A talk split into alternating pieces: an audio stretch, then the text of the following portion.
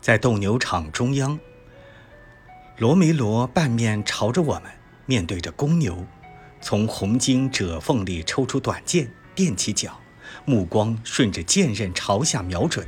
随着罗梅罗朝前刺的动作，牛也同时扑了过来。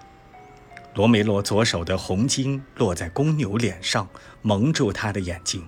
他的左肩随着短剑刺进牛身而插进两只牛角之间，刹那间，人和牛的形象混为一体了。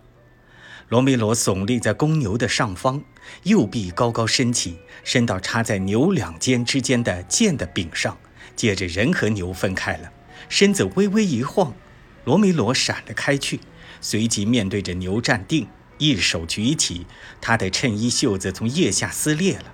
白布片随风忽扇，公牛呢？